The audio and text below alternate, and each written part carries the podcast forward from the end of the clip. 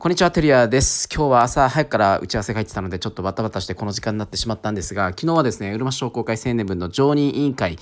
えー、怠け部員の僕は久しぶりに参加させていただきました。まあ、いろいろですね、課題っていうのをみんなでディスカッションして、えー、4時間ですね、あの、8時から12時ぐらいまで、えー、小馬券にいておりました。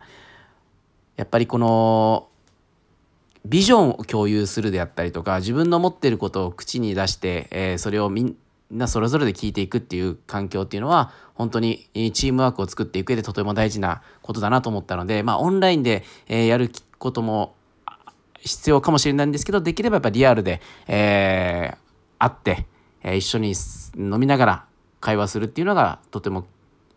効果的だなと僕は感じております。で、えー、今日は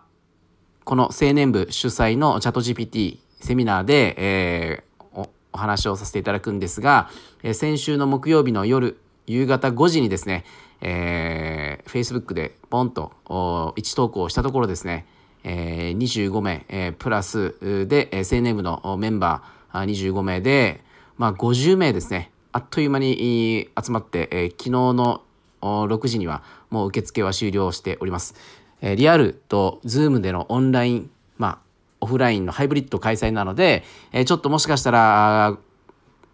不手際があるかもしれないんですが、ちょっと今回は強力な相棒をあのゲストに呼んでるので、えー、楽しみにしていただければと思っております。今週も頑張っていきましょう